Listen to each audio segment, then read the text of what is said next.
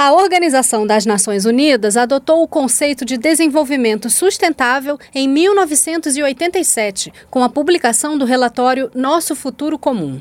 Nesse documento, pela primeira vez se afirmava que a sustentabilidade se apoia sobre um tripé: o equilíbrio ambiental, a justiça social e a viabilidade econômica. Meu nome é Cíntia Simes e eu vou te contar um segredo. Passados 30 anos, as três pernas da sustentabilidade continuam bambas.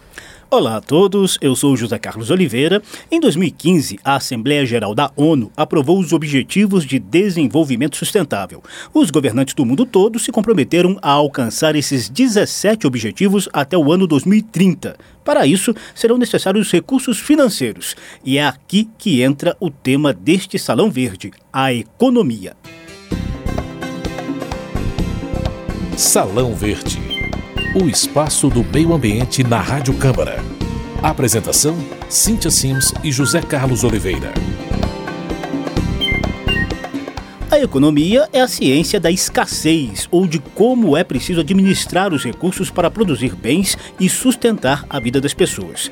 A base da economia é que os recursos não são infinitos, mas parece que as empresas se esqueceram disso.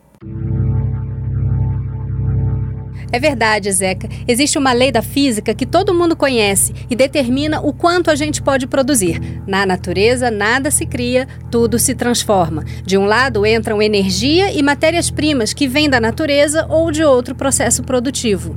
De outro lado, saem os produtos e sobram alguns resíduos. Pensa quando a gente vai fazer um pão. A gente junta farinha, fermento, água, óleo, o que seja, na receita, mas sempre acaba sobrando um pouquinho de massa no fundo da tigela. Exatamente, Cíntia. Esse restinho são os resíduos. E na atividade industrial, quase sempre os resíduos se acumulam e geram a poluição. O técnico de planejamento e pesquisa do IPEA, Gustavo Ludemann, lembra dessa verdade elementar. É necessário que haja uma correspondência entre as coisas que, que acontecem na economia e as coisas que acontecem na natureza. A economia não acontece no vácuo é, houve economistas que começaram a pensar sobre a viabilidade dessa política econômica que visa sempre o crescimento econômico, dados os limites físicos do planeta. Vamos repetir as palavras do especialista. A economia não acontece no vácuo. E para falar de recursos escassos, Gustavo Ludman cita o exemplo da água. A gente passou por isso, por exemplo, na questão da água, né? antes de ter a crise hídrica em São Paulo, ou mesmo em Brasília agora e em vários outros lugares, recorrente na Califórnia, antes dessas crises se tratava a água como uma coisa infinita e também não houve um instrumento econômico capaz de refletir a escassez do recurso. Alguém que mexe com ciências da terra, ou geologia, ou, ou ecologia, para essas pessoas é muito fácil traduzir isso falando da escassez de determinados recursos que hoje a economia ainda não percebe, né? No século XVIII foram inventadas as máquinas que deram início à Revolução Industrial. Surgiram a indústria gráfica, as fábricas de tecido, as locomotivas e barcos movidos a carvão. De lá para cá, muita coisa mudou, né? E a operação das máquinas saiu das mãos humanas para a automação, a programação digital e tantos outros avanços tecnológicos. Hoje em dia, o trabalho humano é cada vez menos braçal e cada vez mais intelectual, criativo, administrativo. Com certeza isso é bom. Com o avanço tecnológico, as pessoas têm melhor acesso à educação e vivem mais tempo. Mas o aumento do bem-estar leva a mais consumo, que por sua vez exige mais recursos naturais, como os minérios que entram em todos os equipamentos que usamos. Pense do que são feitos o rádio, o computador ou celular que você está usando agora para nos ouvir. O biólogo Gustavo Ludman, do Instituto de Pesquisa Econômica Aplicada, o IPEA, explica a relação direta que existe entre consumo, produção de bens e degradação ambiental. À medida que a tecnologia consegue utilizar mais racionalmente determinados eh, recursos, a produção vai aumentando como um todo. Em última análise, a gente está falando de crescimento econômico, o crescimento econômico vai acontecendo e a gente vai acumulando bens e o recurso que não foi gasto para comprar alguma outra coisa, às vezes, ou às vezes eh, o recurso economizado com uma unidade desse mesmo produto, às vezes se usa para comprar duas o consumo é virtualmente insaciável. A tecnologia, ela consegue aumentar a nossa eficiência no uso de recursos naturais mas ela não consegue frear a sede de consumo. Com as inovações tecnológicas, a produtividade do trabalho humano tende a aumentar. Mas se houver um aumento excessivo do consumo, não adianta nada, porque continua a pressão pelos recursos naturais, que são a matéria-prima de toda a produção material.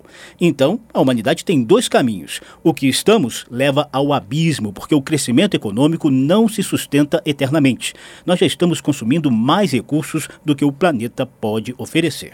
O outro caminho, Zeca, é produzir prosperidade sem crescimento econômico. Isso pode ser feito por algumas ferramentas: melhor distribuição de renda, controle populacional, redução do consumo e redução radical da jornada de trabalho. Essa é uma proposta que a gente vai conhecer com o especialista Christopher Patterson. No século XVIII, as pessoas trabalhavam muitas horas por dia, inclusive crianças pequenas, doentes e idosos. Paralelo à industrialização no século XIX, surge o movimento operário para exigir melhores condições de trabalho, já que a indústria explorava os trabalhadores por 16 ou 18 horas por dia. Essa tensão perdurou por mais de 100 anos em grande parte dos países. No Brasil, a consolidação das leis trabalhistas, a CLT, foi aprovada em 1943 e definiu a jornada de trabalho praticada até hoje, de 44 horas semanais. Christopher Patterson é engenheiro de sistemas e mestre em pesquisa operacional pela Universidade de Stanford, nos Estados Unidos. Ele mantém o blog aeconomiadual.org e estuda a redução radical da jornada de trabalho há muitos anos. A redução da jornada de trabalho traz inúmeros benefícios para o ser humano. Liga no sistema econômico voltado para justiça social, equilíbrio ambiental e bem-estar. No fundo, no fundo, a luta pelo trabalho e a luta pela inclusão dos custos sociais e dos custos ambientais é, na economia muda é, radicalmente o, o ambiente que está vivendo. No Brasil, a legislação permite uma jornada de 44 horas semanais, mas o especialista lembra que essa duração foi definida há cerca de 80 anos, quando havia muito menos máquinas para automatizar a produção de bens. A gente tende a ver a jornada de trabalho como um fenômeno estático. Sempre existiu e sempre existirá. Da mesma forma a gente tende a ver o sistema econômico como um sistema que sempre existiu e sempre existirá. Há uma evolução histórica. Né? Nós estamos em 2017, sabe que permanece né? o mesmo número. É inacreditável. Que mundo é esse em que você tem hoje, sei lá, perto de 100 milhões de pessoas na população economicamente ativa, tem gente entrando, e vai forçar um aumento dessa população que está disputando cargos remunerados. É, a meu ver, é, um, é impossível, é um contrassenso. Né? Você já se perguntou por que está tão ocupado, onde passa o seu tempo ou o quanto o seu tempo realmente vale? O pesquisador Christopher Patterson defende a redução radical da jornada de trabalho no Brasil, de 44 horas semanais para 24 horas, e explica o porquê. A tendência é usar melhor o seu tempo, o que é uma coisa muito boa. Você não precisa trabalhar tantas horas para fazer a mesma coisa, você aumenta a produtividade e o importante é que o resultado do trabalho seja distribuído né, pela sociedade como um todo, não gere mais desemprego. Né? Christopher lembra que há várias atividades humanas que podem ser consideradas como trabalho, além do tempo que a pessoa passa no local onde ganha dinheiro. O trabalho não remunerado, ele existe desde que a humanidade existe. Né? O trabalho da mãe, não existe trabalho mais bonito. E, e hoje o, o IBGE tenta trazer para as contas públicas alguns aspectos desse trabalho não remunerado. Mesmo se formos pensar só no trabalho remunerado, Christopher lembra que muita gente trabalha mais do que é obrigada. Trabalhar, todos nós trabalhamos e gostamos do trabalho. Quanto mais você fizer o trabalho que gosta, mais tempo você vai fazer. Independente de quanto ganham, as pessoas trabalham quando gostam do que fazem, trabalham muito. Mas o especialista reconhece que a redução da jornada de trabalho é um sonho distante. Dentro desse sistema, infelizmente, não vê como a redução da jornada de trabalho vai ocorrer. As empresas não, não são capazes de reduzirem a jornada de trabalho, manterem de lucro. Preferem gerar desemprego, prefere gerar desigualdade né, social, prefere todas as consequências que o crescimento econômico sem um objetivo social provoca. Os especialistas concordam que a redução da jornada de trabalho produz maior bem-estar.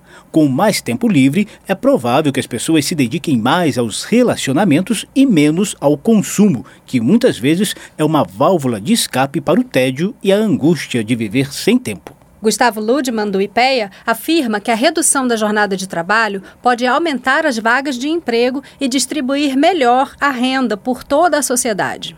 A gente precisa pensar de formas mais distributivas. A gente não pode impedir a força o acúmulo, né? mas a redução de jornada de trabalho ela permite que você empregue mais pessoas impede um consumo excessivo de, de certa forma. Né? Christopher Patterson lembra que, além de reduzir a jornada de trabalho, é importante incluir na produção os custos sociais, como o trabalho doméstico, que não é remunerado, e os custos ambientais, como a biodiversidade e a qualidade da água. Poderia ter dois cenários. Um em que a redução do trabalho é compensada pelo aumento de número de pessoas trabalhando.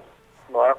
Outra possibilidade é que a redução de jornada de trabalho, aliado à, inclusão dos custos sociais e ambientais no valor dos produtos, leve, ao contrário, né, a uma redução no consumo. A sustentabilidade do nosso planeta depende não só das ações do governo, mas também do nosso padrão de consumo e de todas as atividades que nós praticamos ou de alguma forma incentivamos que a indústria produza para nós. Pois é. Será que é mesmo necessário trocar de carro e de celular todos os anos? Será que é preciso comprar os alimentos já cortados e embalados, gastando mais plástico e isopor?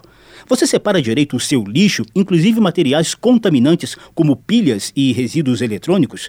São pequenas coisas ao alcance de todos que podem fazer uma enorme diferença, porque afinal somos 7 bilhões e meio de pessoas. E todas, sem exceção, vão sofrer os impactos das mudanças climáticas. A doutora Ilana Weiner, pesquisadora do Instituto Oceanográfico da Universidade de São Paulo, deu alguns exemplos de fenômenos extremos que já estão acontecendo o sistema Terra, o nosso planeta, está cada vez mais acumulando essa energia vinda do calor e essa energia tem que ser liberada de alguma forma. E em termos meteorológicos, isso está sendo uh, realizado com, com essas manifestações dos ciclones, os, os furacões cada vez mais intensos, às vezes mais frequentes. Em termos de distribuição de chuva, a, a, a, o aquecimento global tende a acentuar né, a seca nas regiões que são secas. A gente vê o Nordeste, há quantos anos aí a gente está enfrentando essa seca. E as regiões que chovem muito vão ter, têm a tendência de acentuar também. Então a gente vê isso no sul do Brasil, tá, essas chuvas são cada vez mais catastróficas. E é isso, a gente vai ter que procurar uma maneira de se adaptar e de mitigar as consequências do, dessa atividade industrial toda. No Salão Verde de hoje, o tema foi economia.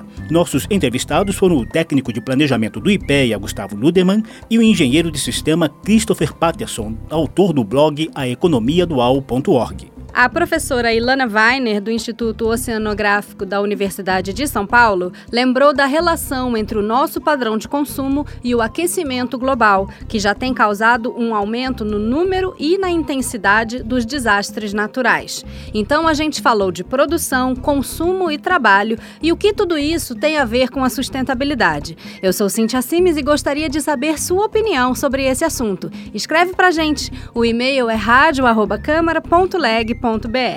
você também pode comentar na página da Rádio Câmara no Facebook ou ligar para 0800 619 619. Eu sou José Carlos Oliveira e agradeço a sua audiência. Tchau.